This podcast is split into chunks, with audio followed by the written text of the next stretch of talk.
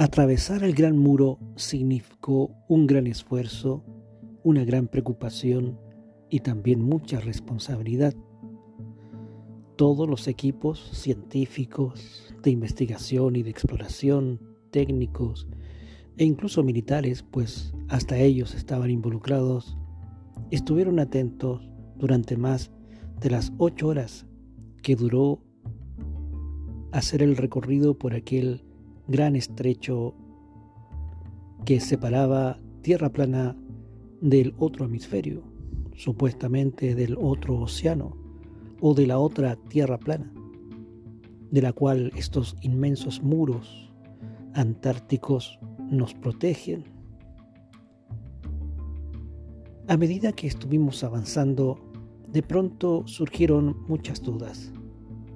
Fue por eso que el capitán y todo el equipo científico solicitó apagar máquinas para que no siguiéramos avanzando, no siguiéramos adentrándonos a aguas desconocidas.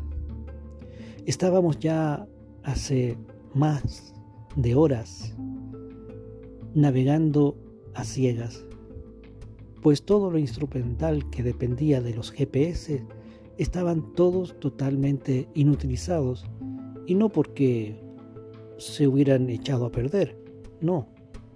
Habíamos perdido la conectividad con todos los satélites, con todas las antenas repetidoras que incluso en la Antártida misma, en sus bordes costeros, se encontraban para repetir señales, tanto satelitales como telefónicas. No sabíamos nada más allá de lo que nos podríamos encontrar en este viaje. Los sensores indicaban de que la profundidad era mucho más allá de 8000 metros, más profundo que las Marianas, que es el punto más más profundo que tenemos en nuestro planeta o en nuestro planisferio, para ser exactos. Los radares no indicaban tierra firme, ni tampoco a criatura alguna que se pudiera vislumbrar ni en superficie ni bajo de esta. Teníamos que detenernos, y la orden inmediatamente fue ejecutada. Las máquinas cesaron y todo quedó en silencio.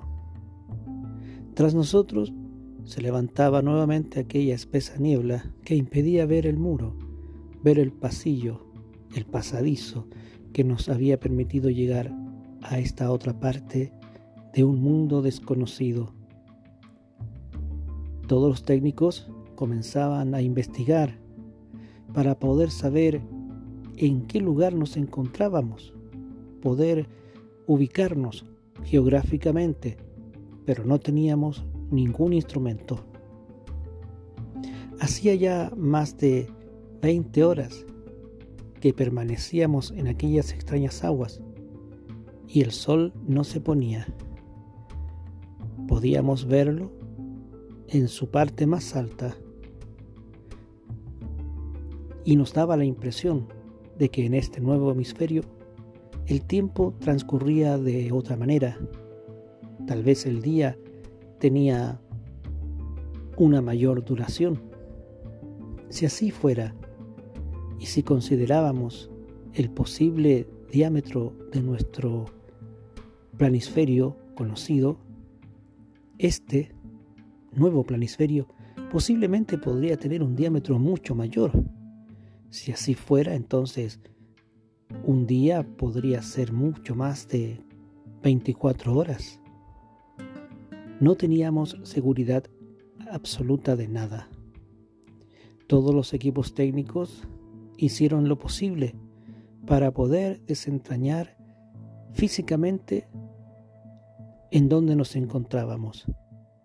Pero no había absolutamente nada, nada que nos pudiera ayudar en una posible ubicación geográfica. El equipo táctico de investigación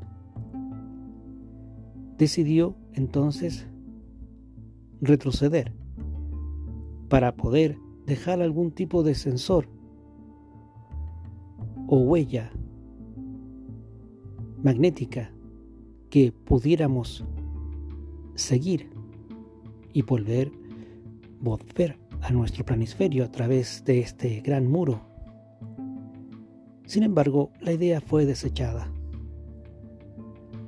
No teníamos seguridad de que nos encontráramos a la altura de la entrada que nos había permitido entrar a este hemisferio. No teníamos seguridad de nada. Alguna boya que nos permitiera dejar marcado en esa latitud y longitud extraña alguna señal para poder regresar en caso de algo. Tampoco no teníamos el alcance de las cuerdas o los cables que permitieran que una boya pudiera engancharse en el fondo. Y el problema máximo se relacionaba con el combustible. De acuerdo a las estimaciones y a los cálculos, jamás se pensó que íbamos a atravesar este inmenso muro. Por lo tanto, de acuerdo a todas las horas y días que había demorado llegar hasta ahí, prácticamente la cantidad de combustible, de acuerdo a los cálculos, no, no nos alcanzaría para seguir navegando un par de días más. Teníamos la penosa obligación de tener que regresar y eso era lo que nos dificultó un poco el tomar una decisión. El grupo expedicionario más firme en continuar era aquellos que estaban vinculados a las Fuerzas Armadas. No eran más de ocho, bien equipados, bien armados. Tenían ganas de ir más allá para ver con qué realidades se iban a encontrar. Los exploradores civiles también tenían la misma idea, pero el solo hecho de pensar que no podrían regresar eso les ponía ya realmente de mal humor. El resto de la tripulación teníamos que ceñirnos a lo que nos dijera el capitán. Por lo tanto, las discusiones continuaron. Estuvieron debatiendo más o menos casi unas tres horas, hasta que de pronto todo, todo quedó en nada, pues unos grandes ruidos subterráneos como que venían desde las profundidades de aquel nuevo mar, nos dejaron realmente helados. Esos ruidos, amplificados por el casco metálico de nuestro barco, nos puso en alerta. Posiblemente cetáceos o sonidos de movimientos sísmicos en las profundidades, o el choque de corrientes, o grandes trozos de hielo que comenzaban a caerse a distancias enormes, estaban produciendo realmente ese ruido infernal. No lo sabíamos. Quedamos todos helados y tratamos de controlarnos volviendo a nuestras labores habituales.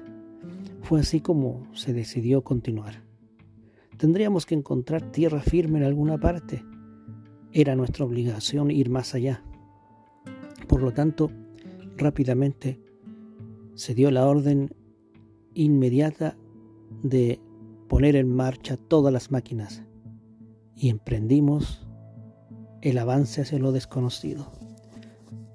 Dejamos de lado toda nuestra preocupación y nos aventuramos hacia este nuevo mundo.